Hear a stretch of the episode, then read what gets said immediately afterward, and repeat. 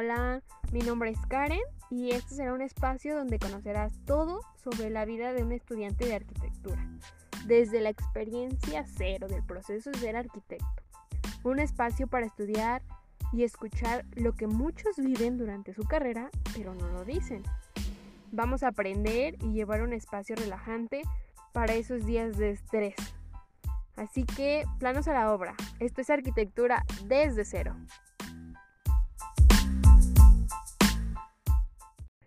Hey, hola chicos, hoy es miércoles, espero que les haya ido súper bien, que hayan tenido un gran fin de semana. Y bueno, hoy vamos a hablar sobre un tema que igual me, pues sí, creo que a ustedes les llama bastante la atención y a mí también me gusta bastante eh, sobre las maquetas. Vamos a hablar todo acerca de las maquetas.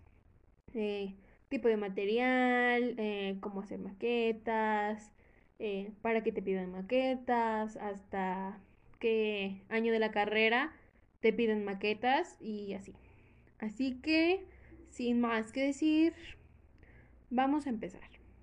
Bueno, las maquetas en mi facultad son una cosa muy indispensable o es un requerimiento indispensable y primordial, ya que eh, es la imagen tridimensional que se ve es la forma, cómo se supone que llevas esos planos, eso bidimensional a lo tridimensional, cómo es lo que verías si ya estuviera construido.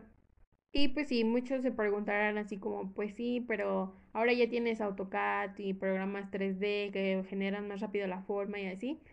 Sí, sí los hay. En algún momento de la carrera voy a dejar de hacer maquetas para dedicarme exclusivamente a programas en la computadora, pero pues así lo marca mi universidad hasta cierto año, me parece que son los tres primeros años de carrera que llevamos proyectos y los proyectos que se realizan son con base a maquetas. Bueno, hablaremos primero sobre los materiales o qué papel se necesita para realizar las maquetas o las características que deben de tener. Y bueno, ahorita es un tanto distinto a lo que yo llevaba en, primero cuando estaba en presencial en la universidad, porque ahí las maquetas que nos pedían, eh, la primer base o la primera imagen, porque así nosotros lo marcamos, como primera imagen es maqueta volumétrica y nos referimos a maqueta volumétrica que no tenga detalles, que no tenga ventanas, que todavía no se vean las entradas, o todavía no esté bien definido todo eso, o sea, que solo se vea el volumen. Ya después, con el avance de proyectos y asesorías, la maqueta se va a ir modificando, se va a ir generando nuevos conceptos, nuevo, eh, pues sí, abres un poquito más a que las ventanas o propuestas así vayan evolucionando con tu mismo proyecto y se vea reflejado ya al final con una maqueta como si fuera literal el proyecto, como si eso lo pasaras a la realidad y así se viera en la realidad. Y les digo que era algo como distinto porque los materiales que utilizábamos eran sulfatada, hay un material que se llama sulfatada y tiene diferentes grosores, pero era como la más económica, la requerida y fácil de utilizar porque es como un tipo cartulina, pero tiene una, una cara que es más iluminada que otra, no sé cómo explicarlo. Les voy a dejar unas imágenes de algunos de los materiales que yo he estado usando para hacer maquetas eh, en Instagram, para que ustedes más o menos lo vayan viendo y vean los grosores así. También otro material que utilizábamos era eh, batería, ah, igual en batería hay batería delgado, batería grueso, hay de diferentes grosores para representar los muros que pues necesites. Y igual, o sea, va variando el precio conforme el grosor o, o la calidad. También otros materiales que utilizábamos, pero era como más para darle detalle, para darle textura al piso o tratamiento y para simular ventanas y así. Para simular las ventanas utilizábamos acetato a veces y es como, eh, bueno, a mí me gusta bastante porque pues el acetato no es tan rígido eh, y si querías un, no sé, una circunferencia donde tu circunferencia, la mitad de ese círculo eh, fuera de cristal, pues muy fácil ocupabas ese material y se acoplaba bastante bien cuando se trataba de ondulaciones. Cuando era como más rígido, eh, ocupábamos otro material, la verdad no recuerdo muy bien su nombre, eh, algo me sonaba así como PTG, algo así más o menos, no recuerdo ahorita el nombre, mm, igual lo voy a buscar y se los pongo ahí en, la descripción de Instagram. Eh, pero este material les digo que era grueso, sí estaba algo grueso. Sí me gustaba porque cuando ocupábamos, no sé, ventanales muy largos, el acetato no funciona, ya que pues sí es muy endeble y este material era más rígido y se acoplaba mejor, no tenías problema que se, se, se cayera o algo así. Así que bueno, los materiales que ahorita les estoy dando son puros materiales de papel, se podría decir, porque nosotros todavía no hacemos maquetas de madera que se corte a láser o, o con otras propuestas. Nos vamos, o yo creo que es más es ideas como estas por el dinero, el tiempo y la factibilidad que resulta. Y porque todo como que lo haces tú, ¿sabes? En lo de madera, pues yo supongo que ya hay unas formas para escaladas y demás. Entonces nada más se cortan esas cosas al láser. Bueno, es lo que yo pienso, la verdad. Todavía no me, me meto tanto a ese tema de maquetas a corte láser. Pero sí he visto y se ven muy bien. Eh, tienen un terminado bastante bien. No como el del papel que usualmente a veces eh, los cortes no son tan limpios o el pegado se nota y, te gusta más cómo se ve, se ve tu maqueta a, distancia que de cerca. Ah, y para dar texturas o pues sí, para simular losetas y demás, utilizamos cartulinas, pero hay de verdad, hay distintos y variados tipos de cartulinas, tipo cartulina arcoiris, cartulina Hawái mm, y grosores y diseños distintos. Les digo que hay bastantes tipos de cartulina, algunas que tienen brillo, que son eh, de doble vista o incluso con texturas ya incluidas. Y pues les puedo decir que la verdad hacer maquetas no es caro porque pues los materiales son pues cartulinas, o sea, no utilizamos como materiales fuera de lo común o que sean muy extravagantes o que sean muy caros, porque ese es el fin, o sea, el fin de representar en una maqueta eh, tu proyecto que después también era lo que yo me preguntaba al inicio de qué voy a hacer con tanta maqueta, ¿no? Y pues me van a decir muchos que tal vez eh, sea verdad o tal vez no, o si lo hacen o no. Pero yo sí al principio decía, no, pues las voy a ir guardando, las voy a ir dejando.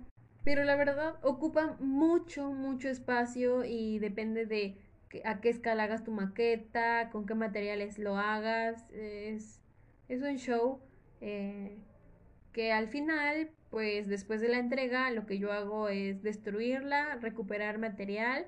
Eh, y si se puede recuperar la mayoría, pues guardo esos cachitos que sé que en algún momento los voy a utilizar y así, o sea, así continuamente. Si tengo proyectos, pues lo que hago es hacer la maqueta, tomarle fotos, eh, guardarla o de plano si la maqueta me gustó muchísimo y no ocupa mucho espacio, pues sí, las guardo, las llevo a guardar. Pero otras que solo son como de primera base o primera imagen, pues sí las deshago, uh, ocupo ese material para otra ocasión y las voy guardando así.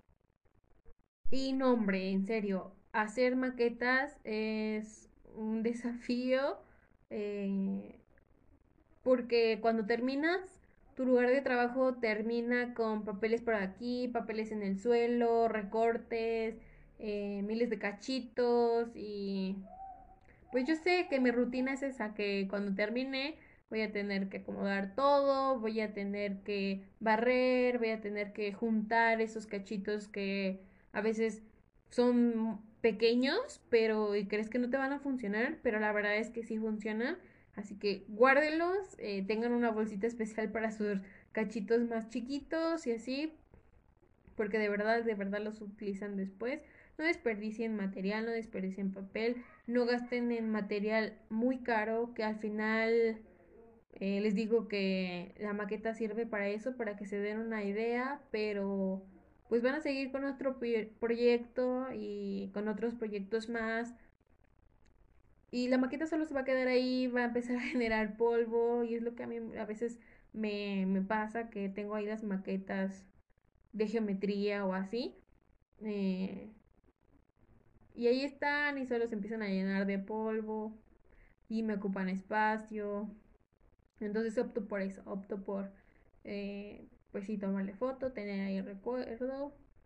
igual me comentaban o me daban este tip de que a cada uno de tus proyectos le fueras tomando foto y que la fueras recopilando en una carpeta especial para que ahí tuvieras recopilado todos, todas las maquetas que has llegado a hacer a lo largo de toda tu carrera. Y creo que eso ahorita apenas lo estoy implementando más por el hecho de que le tengo que estar tomando fotos a todas mis maquetas, unas fotos de buena calidad, con luz de día, para que se pueda apreciar mejor. Y de verdad, si vieran mi galería, tengo un chorrononal de fotos de una misma maqueta, de los mismos planos, para escoger al final los que se vean mejor. Y les puedo decir que ustedes tampoco se frustren demasiado. Eh, yo les digo y les comenté en el podcast de inicio o el examen de la arquitectura, me parece, que yo de verdad no sabía absolutamente nada de maquetas, no sabía, no había ido a tomar un curso, nada. Era muy nueva en cómo hacer cortes, cómo utilizar escuadras, cómo generar todo eso. Con, los, con el tiempo vas a ir aprendiendo, con la práctica vas a ir aprendiendo, se te va a hacer muy común utilizar ciertas herramientas que van a ser base primordial en todo, toda la carrera. Y pues igual, o sea, si antes eh, al principio veías como muy tedioso hacer una maqueta, porque sí, eh, cuando ya son maquetas de último, de última entrega, la, la maqueta ya profesional que ya se vea bien claro, es demasiado detalle porque le tienes que poner ventanas, le tienes que poner eh, colindancia, las texturas, ambientación, o sea, todo, tienes que ver a detalle cómo de verdad se vería tu proyecto eh, ya armado y en vivo. ¿Cómo se lo presentarías en maqueta a tus clientes así?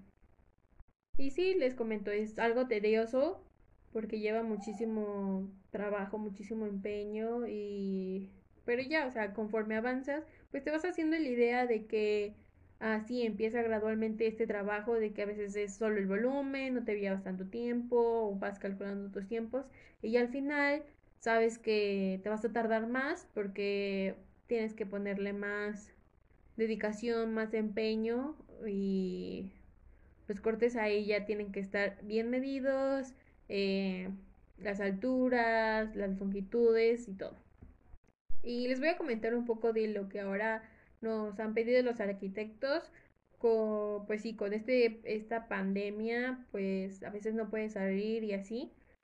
Y ellos optaron porque los materiales que utilizáramos ahora en nuestras maquetas de primera base fueran como cajas de cartón de cereal, de cajas de cartón que ya no utilizaras, que las reciclaras para las primeras vistas, primeras imágenes de tus propuestas de maqueta y ya tratar de, pues sí, comprar como con anticipación material que sabes que van vas a utilizar o que es el más primordial para generar las maquetas al final y tener todo ese material para no estar saliendo constantemente. Así que pues mis maquetas de ahorita sí las bases son las estoy haciendo con caja de cereal. Mm, y ya lo último pues sí es con sulfatada o batería, dependiendo de lo que, pues sí, el término que quiera darle. Y les puedo decir que mi experiencia de hacer maquetas, al principio no lo notaba demasiado, yo decía, ay, ¿por qué vamos a hacer maquetas? Ya deberían de pedirnos mejor proyectos con programas en 3D y qué es lo que más se está usando ahora y así. Pero te da otra vista de lo que o otra forma de saber cómo lo puedes proyectar a la vieja escuela, se podría decir. Y, y te sorprendes lo habilidosas que son tus manos, lo paciente que te puedes llegar a, a convertir, también la calma que a veces genera hacer maquetas. Yo de verdad me frustraba al principio porque decía, ay, es que tengo que hacerlo así y así y así y no me sale o cómo le hago. Y por eso es así, el, el error y prueba, o sea, que tú experimentes, que juegues con los materiales, que juegues con los cortes, que tu mejor amigo sea el cúter y el papel. Entonces tú haz trazos, eh, haz trazos circulares, semicirculares, de zigzags y demás. Y con el cúter trata de cortarlos, trata de darles como este pliegue para que se doblen y con eso empieza a formar figuras, formas eh, y te vas a impresionar de lo de la habilidad o de las formas que pueden generar solo utilizando un papel y cúter. Eh, ahora les puedo decir que me gusta, me gusta bastante hacer maquetas. Sí sé que es algo tedioso, pero me gusta llegar al proceso, al final, ver cómo puede llegar a lucir mi proyecto en la realidad, eh, imaginarme cómo pasan las personas por los pasillos o cómo sería vivir ahí, cómo sería experimentarlo. Y es que es otra cosa, de verdad, es otra cosa. Eh, pones tu maqueta al sol y ves cómo esas ondulaciones generan una impresionante luz en el suelo o una sombra que no esperabas que generara o es que tenerlo físico es muy distinto. Y les digo que a mí me gusta mucho como tener las cosas físicas, igual con los libros me pasa bastante que si no lo tengo físico no, no sé, no lo disfruto tanto. Y siento que ahorita es eso, de que los arquitectos, o bueno, el programa de arquitectura de mi facultad es eso, que veamos que nosotros sintiéramos, que tuviéramos como esas experiencias bidimensionales y tridimensionales que tienen en los proyectos arquitectónicos y que no nos fuéramos ya radical con lo moderno, que tuviéramos conocimientos de la vieja escuela y que esos conocimientos o esas experiencias flotaran en nosotros emociones que ya no sentiríamos o cosas que ya no experimentaríamos con una cosa virtual. Porque sí, me pueden decir, bueno, Karen, pero ya puedo poner eh, los rayos solares en un en AutoCAD o en un programa 3D y se proyecta la sombra y ya puedo ver cómo se genera. Sí, pero es muy distinto a que de verdad tú lo veas físicamente y, y que experimentes. O sea, si que muevas tu maqueta, si la tienes, eh, ponerla al sol, ponerla a la luz de la luna y ver cómo va cambiando eh, igual o dejarla todo un mes y ver las estaciones, cómo va cambiando, cómo se comporta en el ambiente. Y, y de esa forma es como tú te das una idea de, de que así se comportaría en la realidad, si tu proyecto ya fuera real, si estuviera construido. Así que chicos, no menosprecien las maquetas, eh, de verdad, aprecienlas si tienen la oportunidad de que en su universidad empiecen con maquetas, eh, está súper bien. Mm, no digo que esté mal que ya también empiecen con otros aspectos porque pues sí es lo que vamos a llegar al final. Eh, yo creo que sería como muy, muy difícil que cuando me titule o algo así, eh, presente un proyecto en maqueta o que me pidan una maqueta, ya sería más renderizado el ambiente, la situación o con programas más actuales. Pero me llevo en mí esa experiencia de generar pues sí, mis propias formas a pulso y mano. Bueno chicos, no voy a hacer más largo este podcast. Eh, esta es mi experiencia y mi opinión sobre las maquetas. Eh, muchos de ustedes tendrán otras experiencias, otras opiniones acerca de las maquetas. Y pues sí, no está mal ni está bien. Eh, recuerden que si les voy a, creo que yo, bueno, creo que sí les voy a hacer un video de algunos de los materiales para que los vean bien, para que pues les platico un poco más. Eh, les voy a hacer el video y lo subo mañana.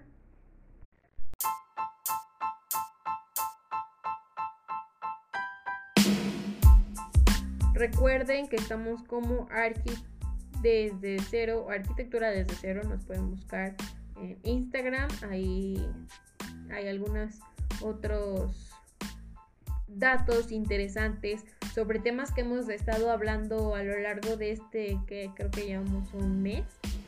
Y me pone muy muy feliz ver los resultados, ver que les gusta, les gusta el contenido, que les es útil y me agrada bastante porque de verdad yo aprendo con ustedes y me gusta eso que ustedes me digan que aprenden conmigo. Y en fin, ese es el punto, que amemos más nuestra carrera, que disfrutemos más y lo veamos un tanto como hobby que como una obligación o algo así.